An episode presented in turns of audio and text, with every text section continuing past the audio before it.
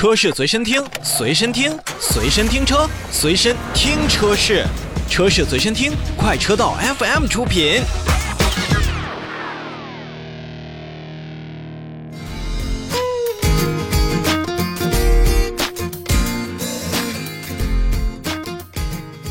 车闻天下，我们首先看召回。日前，一汽大众汽车有限公司向国家市场监督管理总局备案了召回计划。决定在今年的八月六日开始去召回以下的车辆。我们来看一看，共分为两批。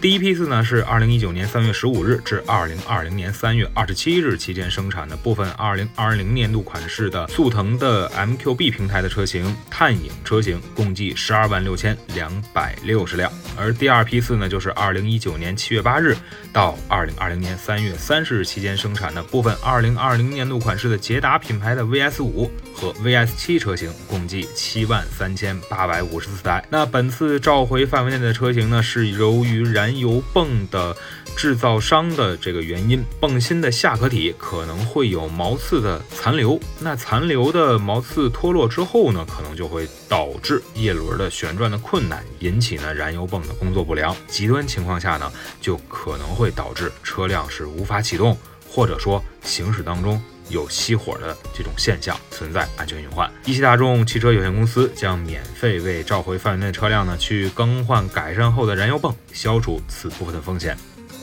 本次的召回活动呢是在国家市场监督管理总局启动了缺陷调查情况下来开展的。所以受到调查的影响呢，一汽大众汽车有限公司也是采取了相应的召回措施，来避免呃车辆无法启动或者说是行驶当中熄火这种危险的现象来发生。